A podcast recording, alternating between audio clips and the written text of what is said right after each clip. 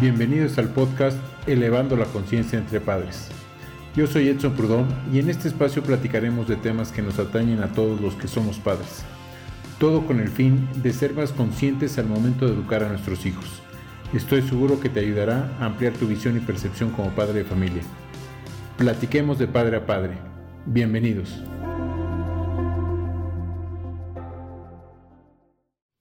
Hola, yo soy Edson Prudón y hoy te quiero platicar un poco de mi historia. En las últimas eh, semanas me han platicado, me han preguntado que si estoy haciendo coaching, que si estoy haciendo mentoría, eh, y no, eh, la verdad es que mi, mi, intención no va más allá más que compartir mi experiencia de los últimos 10 años viajando con menores de edad. Y te lo voy a platicar desde el punto de vista de papá. Mi intención es poder elevar la conciencia de los papás que quieren educar de mejor manera a sus hijos. Yo tengo 51 años, pertenezco a la generación X, que es esta generación que nació entre el 1965 y 1979, y que venimos de una educación principalmente estructurada, estricta, inflexible, y que nos eh, obligó de una u otra manera a tener estudios escolares, a eh, terminar una carrera en la eh, mayoría de las, de las circunstancias, eh, a casarnos, a comprar una casa, a, a, tener una familia. Esta era más o menos la estructura. Vivimos el cambio de ser análogos a ser digitales. Y todo este entorno, te lo platico, para ir construyendo la narrativa de cómo es la diferencia de cómo nos educaron a cómo estamos nosotros educando en la actualidad. Cuando yo era más joven y que vivimos esta, esta transición de lo análogo a lo digital, pues fue sorprendente empezar a utilizar correos electrónicos, fue sorprendente de repente empezar a hacer videollamadas. No sé si tú recuerdes que había por ahí un teléfono de Telmex ya con pantalla y que podías hacer eh, a través de un teléfono fijo una videollamada. Por supuesto, la otra persona tenía que tener el mismo teléfono para que hubiera la conexión y pudiera estar en la videollamada. Fueron momentos eh, sorprendentes en donde nos asombrábamos de los avances que se tenían en la tecnología.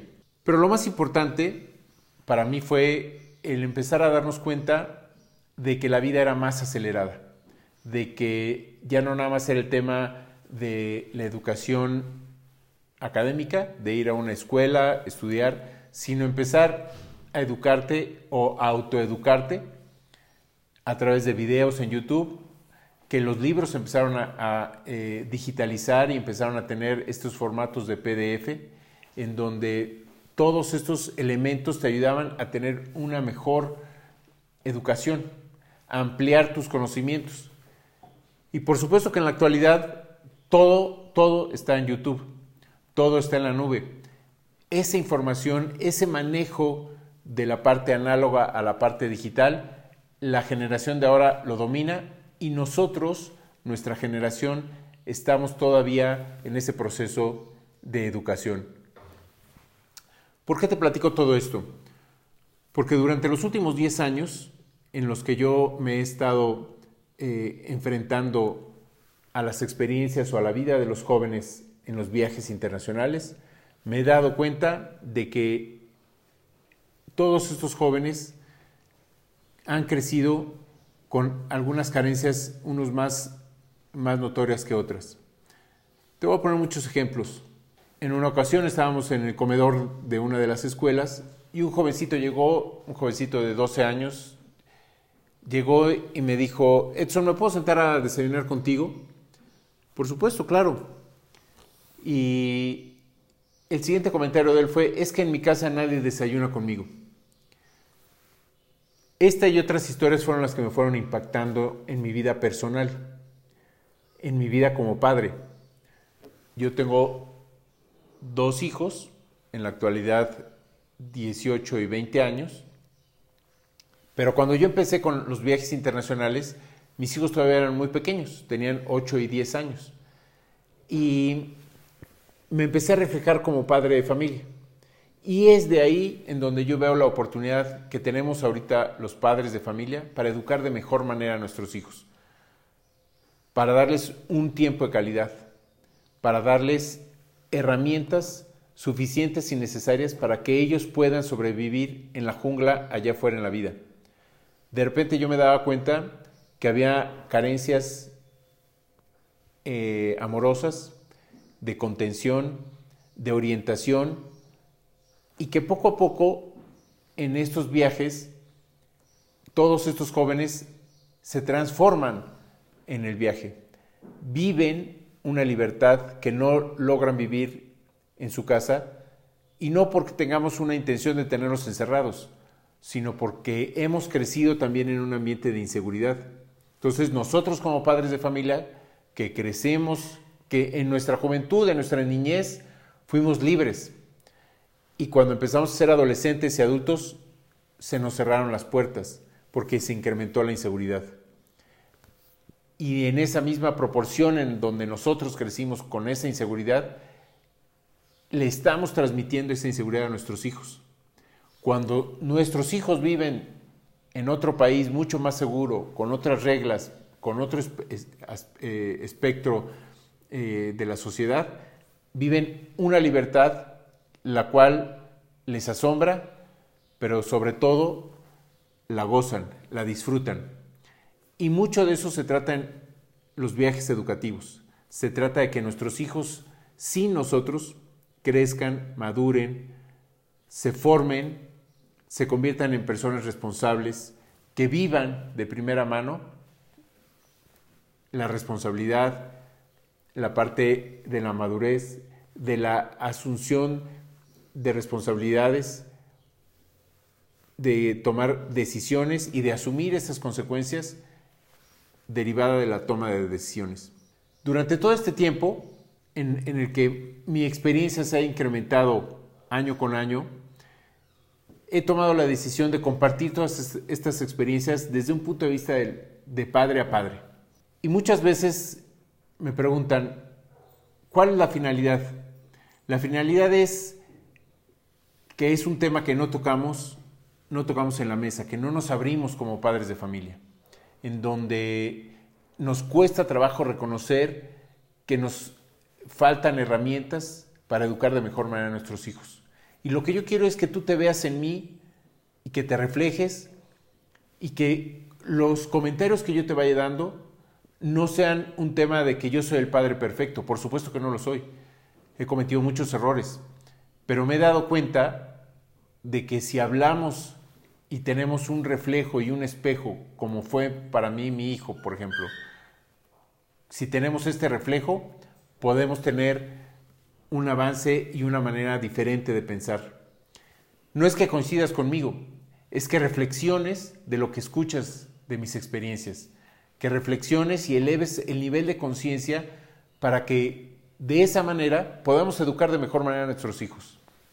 Yo creo, estoy totalmente convencido, que vivimos en una época de transformación, en una época mucho más acelerada. Pero también este momento el momento de la pandemia que estamos viviendo ahorita del 2020 al 2021, este momento de la pandemia nos ha hecho mucho más reflexivos, pensar mucho más en el ser humano, mucho más en la sociedad y mucho más en cómo podemos ser empáticos con nuestros eh, pares, con nuestros familiares, con nuestros amigos cercanos. Y de eso se trata el que yo te pueda compartir todas mis experiencias, de que elevemos la conciencia de lo que estamos viviendo, cómo lo estamos viviendo y con quién lo estamos viviendo. Platicaremos de muchos temas, probablemente platicaremos de filosofía y de hacernos algunas preguntas. Preguntas como ¿por qué creemos lo que creemos? Preguntas como ¿qué es lo real y qué no es lo real? Estas preguntas que de repente pudiéramos pensar, o mi generación piensa, que pueden ser muy alejadas a la realidad. Y es todo lo contrario. En realidad tomamos decisiones basadas en la filosofía, pero no somos conscientes de eso. De esto vamos a estar platicando. Pero también vamos a estar platicando del mindfulness. Y muchos dicen, por ahí una persona conocida del país dice, este es un nuevo término. Y no, no es cierto, es un término que tiene la misma antigüedad que la eh, filosofía china. ¿Cuál es el tema? Que lo desconocemos, cuál es la, realidad de esta palabra mindfulness. Y lo único que quiere decir es que estés contigo mismo. Y de eso se trata también, que de repente hagamos un momento para estar con nosotros mismos, mentalmente, emocionalmente, espiritualmente. Hacer un, un momento de meditación y platicar entre nosotros, con nosotros mismos, de repente es algo que se ha perdido. Pero también podemos estar platicando de finanzas personales. ¿Qué son las finanzas personales? Es esta manera de educar a nuestros hijos en cómo generar sus propios ingresos sin la necesidad de tener un trabajo. Y entonces nos preguntaríamos, ¿qué es el trabajo? Y el trabajo está totalmente mal etiquetado, mal enfocado, porque en la época de los griegos el trabajo era un tema de tortura, un tema de esclavitud. Pero ya no podemos seguir pensando en esos términos. El trabajo tiene que ser algo que nos apasiona, algo que disfrutamos, algo en donde sí generamos una cantidad de dinero por la prestación de ese servicio o por el producto que nosotros estamos eh, elaborando, pero sobre todo es algo que nos apasiona y que estamos dispuestos a disfrutar y de repente decimos, es que sacrificas mucho tu tiempo por el trabajo. Pero si es algo que nos apasiona, que disfrutamos, no, no debería de haber un sacrificio, porque lo estamos disfrutando. Pero también hablaremos de estas otras herramientas que no hemos podido ir desarrollando como padres y que son, entre otras, la comunicación asertiva. De repente no sabemos cuál es la comunicación asertiva con nuestros hijos, o con nuestra pareja, o con nosotros mismos. Y de repente no fuimos educados para debatir. Y de repente creemos que debatir implica una pelea, que implica estar eh, que, que el desacuerdo implica estar enojados o molestos con la otra persona. Nos cuesta trabajo entender que yo tengo una forma de pensar y tú tienes otra forma de pensar. Y no por eso tenemos que dejarnos de hablar o tenemos que ser totalmente eh, contrarios. Al contrario, debemos de ser lo suficientemente empáticos para entender que yo te voy a ceder a ti la razón de lo que tú estás diciendo. Y no tengo por qué tener yo la razón absoluta, porque para empezar, no hay verdades absolutas. Pero son pequeños conceptos que yo me he dado cuenta que los tomamos muy banales, cuando en realidad son la base para nuestro crecimiento y que en esa medida nosotros debemos de transmitir estos conocimientos básicos, fundamentales, a nuestros hijos, para que nuestros hijos, cuando ellos sean adultos, puedan tener ellos una mejor comunicación con su pareja, con sus pares, que puedan pensar y tener un pensamiento propio y crítico. Y la pregunta es, ¿qué es un pensamiento propio y crítico? Esto mismo que te estoy diciendo, pensar de manera diferente al que tienes enfrente, sin llegar al desacuerdo total, a la incomunicación, sino respetar que tú tienes un punto de vista, que yo tengo otro punto de vista, y de ahí poder sacar una síntesis.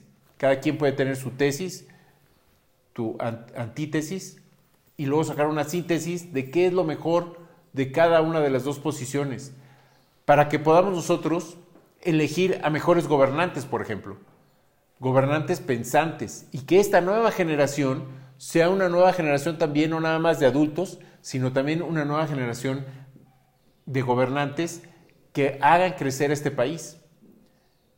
Se puede escuchar muy utópico, pero esa es la realidad esta es mi misión principal, que podamos generar mejores adultos para que esos mejores adultos hagan mejores familias, esas mejores familias hagan una mejor sociedad y esa mejor sociedad haga, un mejor país. Por eso yo te pido que elevemos nuestra conciencia de vivir, de cómo estamos viviendo con quién estamos compartiendo nuestra vida y cuáles son estas pasiones que nos van a hacer desarrollar y nos van a hacer disfrutar toda nuestra vida. Eduquemos de mejor, manera a nuestros hijos. Hagamos de nuestros hijos mejores personas para que tengamos un mejor país, para que todos crezcamos. No es utópico, es un tema de voluntad, de darnos cuenta, de reconocer lo que nos hace falta y crecer, hacer que esto funcione en un mismo sentido.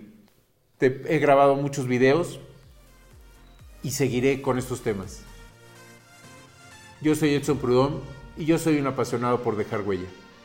Sígueme en todas nuestras redes sociales. Un fuerte abrazo.